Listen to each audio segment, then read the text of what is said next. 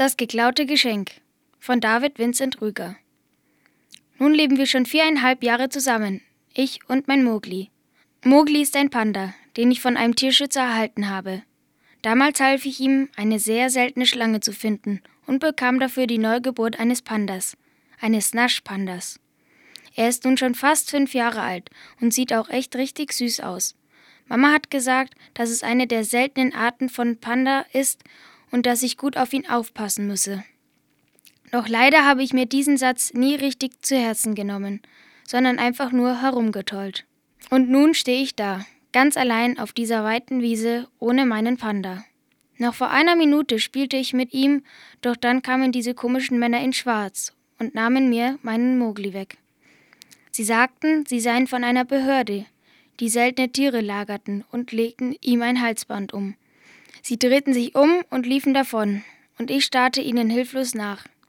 Ich war schon immer etwas schüchtern, aber bei so etwas hätte ich doch unbedingt was sagen sollen. Ich machte mir die ganze Zeit Vorwürfe, bis mich meine Mutter von hinten anredete. Na, spielt ihr wieder Verstecken? Ich starrte immer noch auf den Punkt, wo die zwei Männer verschwanden und für mich nicht mehr zu sehen waren. Ach so, du zählst gerade und der Panda versteckt sich, sagte meine Mutter die immer noch hinter meinem Rücken stand. Ich stand noch für ein paar Momente so da, und dann überkam mich die Wut, die ich eigentlich auf diese zwei Männer hatte. Solche doofen Typen haben mir meinen Mogli gestohlen, und du stehst hier einfach nur so doof rum. Und dann nimm gefälligst was. Und schon im nächsten Moment wurde mir klar, wie fies ich eigentlich war, so etwas zu meiner Mutter gesagt zu haben, obwohl ich doch selber einfach nur rumstande und nichts unternommen hatte und schon ein paar Momente später lag ich heulend in ihren Armen. Kurze Zeit später, als wir uns nach Hause begeben hatten, schilderte ich meiner Mutter die Situation mit den Männern und sie blickte hoffnungslos drein. Ich glaub, von diesen Männern hat der Tierschützer gesprochen, der dir den Panda geschenkt hat, sagte sie, während sie in irgendwelchen Papieren etwas suchte. Dieser Panda hat einen Namen, sagte ich, während ich immer noch schluchzte. Ein paar Minuten vergingen, bis meine Mutter plötzlich wie aus heiterem Himmel anfing zu applaudieren. Hier, ich habe die Nummer vom Tierschützer, rief sie in freudigem Ton. Sofort riefen wir an und erhielten somit Informationen über diese Organisation. Schon am gleichen Tag noch riefen wir die Polizei an und stellten die Täter. In dieser Zeit musste ich leider zu Hause bleiben, doch als ich nach längerer Zeit hörte, wie Mama die Tür öffnete, machte ich einen Freudensprung und umarmte meinen Panda mit so einer Kraft, wie ich ihn noch nie umarmte. Gleich am nächsten Tag wollte ich wieder mit ihm spielen. O je, ist wieder etwas passiert? sagte meine Mutter in erschrockenem Ton, während sie hinter mir stand. Nein, sagte ich grinsend. Diesmal spielen wir nur Verstecken. Der Panther von Christina Maxeiner. Kaum Licht drang durch die gewaltigen, eng beieinander stehenden Bäume. Insekten spielten ihre Musik und Affen riefen sich von ihren Nestern aus etwas zu. Das Rauschen des Wasserfalls gab einen beruhigenden Klang von sich. Dieses Revier des Regenwaldes mit all seinen Tieren und Geräuschen gehörte einem, einem Panther. Einem Panther mit glänzend schwarzem Fell und gelben, leuchtenden Augen, die auch in der Nacht gut sehen konnten. Nun ging er mit eleganten Schritten durch den Dschungel und ließ dabei seine starken Muskeln spielen. Kleinere Tiere wichen ihm sofort aus dem Weg und verkrochen sich in ihre Verstecke. Der Panther sprang auf einen mächtigen, umgefallenen Baum, der das Gewicht der Raubkatze tragen konnte. Er setzte geschickt Pfote vor Pfote und hielt Ausschau nach einer Beute. Er hatte seit zwei Tagen nichts mehr gefressen. Langsam schmerzte ihn der Hunger. Doch was fressen? Anscheinend hatten sich heute alle Tiere vor ihm versteckt. Kein Wunder beim ausgewachsenen, hungrigen Panther. Da kam ihm der Fluss in den Gedanken. Fische, die konnte er auch fressen. Er sprang vom Baum und machte sich auf den Weg zum Wasserfall. Die Sonne spiegelte sich in dem rauschenden Fluss. Der Panther ging nah ans Ufer heran und guckte in das klare Wasser. Da schwammen einige Fische gegen den starken Strom. Der Panther fuhr seine mächtigen Tatzen aus und ergriff schnell einen Fisch. Dieser zappelte heftig, als er auf den Boden klatschte. Die große Katze holte sich bereits weitere Fische und genoss seine Mahlzeit. Zufrieden und satt ging der Panther zu einer schattigen Stelle und legte sich hin. Plötzlich hörte er etwas rascheln. Er wandte den Kopf, stand auf. Das Rascheln erstarrte. Zögernd drehte er sich wieder um. Da spürte er einen stechenden Schmerz und brüllte auf. Er wandte sich erneut um und entdeckte einen kurzen Pfeil in seinem Hinterbein stecken. Der großen Katze fielen die Augen zu und ihre Beine knickten ein. Auf nicht mal zehn Quadratmetern bewegte sich nun der Panther hin und her, wenn man bedenkt, dass die Reviere solcher Tiere bis zu 150 Quadratkilometern groß sind. Seine gelben Augen leuchteten durch die Gitterstäbe des dunklen Käfigs. Sie drückten Hass, Wut und Hunger aus. Die Wilderer, die ihn vor einer Woche gefangen hatten, standen in sicherer Entfernung vom Käfig und betrachteten das schwarze Tier. Sie wollten es an einen Zirkus für viel Geld verkaufen, jedoch mussten sie es vorher zähmen. Allerdings funktionierte das nicht nach ihrer Vorstellung. Der Panther war ein stolzes, wildes Tier und wusste schon, die Menschen zu fürchten. Er hatte sogar schon einen Wilderer getötet. Seitdem hatte er nichts mehr zum Fressen bekommen.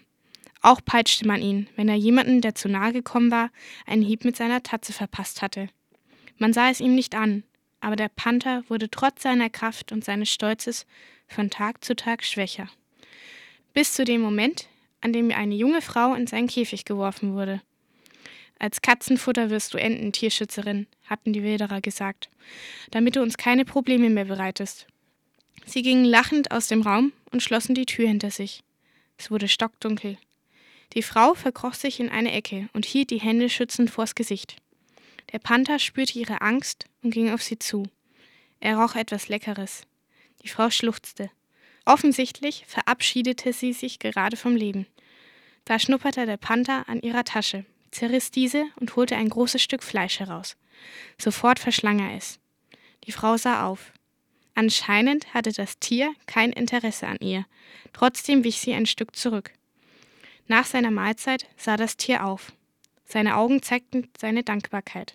Ich bring uns hier raus, flüsterte die Frau. Schon bald wirst du wieder in deinem Regenwald leben. Der Panther legte sich neben die Frau. Es war Zeit zu schlafen. Die Frau strich über den Kopf dieses schwarzen Tieres. Wenn die anderen Tierschützer sie so bald wie möglich suchen, dann kommen die beiden hier raus. Sie hatte ja glücklicherweise noch einen GPS-Sender in ihrer Hosentasche versteckt. Ein Hasenleben von Chiara Hartung. Bimbo, kann ich wieder deine Portion Trockenfutter essen? fragte Schnuffi, ein sehr dicker Hase. Bimbo, das bin ich, und ich teilte mir mit meinem Freund Schnuffi einen Käfig. Mir war immer sehr langweilig, doch Schnuffi war so sehr mit dem Fressen beschäftigt, dass er gar nicht bemerkte, wie langsam die Zeit verging. Übrigens, ich finde, dass Bimbo und Schnuffi zwei schreckliche Hauskaninchennamen sind. Ich fraß nie das eklige Trockenfutter, was keiner bemerkte, weil Schnuffi gerne meine Portion auffraß. Ich nahm immer nur Grünzeug und Apfelbutzen zu mir, weil ich später einmal nach draußen in die Wildnis möchte, in den Wald, wo es kein Trockenfutter gibt. Naja, was heißt später? Eigentlich wartete ich jeden Tag auf die Gelegenheit, aus dem Käfig zu entkommen. An meinem Glückstag ergab es sich, dass meine Besitzerin eine Freundin mitbrachte, die mich so süß fand, dass sie mich auf den Arm nahm. Doch ich biss sie und wehrte mich, da ich die einmalige Chance witterte. Endlich ließ sie mich fallen und ich kam etwas unsanft auf und hoppelte so schnell ich konnte los, über den Hof und hinaus auf die Felder. Ich drehte mich nicht um, schaute weder nach links noch nach rechts, sondern hobbelte einfach so schnell ich konnte, weil ich mir nicht sicher war, ob sie mich verfolgten. Auf einmal roch ich etwas Unbekanntes, zwei fremde Kaninchen. Automatisch verlangsamte ich mein Tempo und pirschte mich heran, so dass ich sie sehen konnte. Es waren ein großer und ein kleiner Hase, die so in ihr Gespräch vertieft waren, dass sie mich nicht bemerkten. Das dachte ich jedenfalls, doch auf einmal drehte sich der Große um und fragte noch in der Bewegung Wer bist du, wie heißt du und wo kommst du her? Ich war zuerst so überrumpelt, dass ich keinen Ton herausbrachte, doch ich hatte mich schnell wieder gefasst und antwortete wahrheitsgemäß Ich bin oder war ein Hauskaninchen, heiße Bimbo und komme von einem Hof in der Nähe. Grund der Anwesenheit? fragte das große Kaninchen. Während ich den kleineren musterte, meinte ich ich hasse es, eingesperrt zu sein und wollte deshalb endlich in die Freiheit. Langsam ging mir die Fragerei aber doch auf die Nerven. Dauerte Anwesenheit? fragte der Große. Ohne zu überlegen, antwortete ich fast spöttisch, keine Ahnung. Da musste der Kleine lachen und meinte anerkennend, Du hast keine Angst vor großer Bär. das ist mein Bruder. Ich bin Schnelle Maus. Sei still, befahl der Große, das ist ein Außenseiter. Jeder ist bei dir ein Außenseiter, außer Mitglieder unserer Familie. Komm doch mit zu mir, sagte er dann zu mir gewandt. Ich zögerte kurz und hoppelte ihm hinterher. Ich fragte ihn, wohin wir gingen, worauf er antwortete, dass wir dahin hoppelten, wo er wohnte, nämlich in seinen Familienbau. Danach stellte auch er mir eine Frage. Wenn du uns nicht entdeckt hättest, was hättest du dann gemacht? Oh, daran habe ich gar nicht gedacht. Ich habe mir immer nur die Freiheit ausgemalt. Oh nein, ich weiß nicht einmal, wo ich die Nacht verbringen soll, gestand ich ihm unsicher. Da habe ich eine Idee, antwortete der Kleine. Wir gehen zu Oma Irmtraut, der können wir deine Geschichte erzählen. Warum gehen wir denn zu deiner Oma? Schnelle Maus antwortete.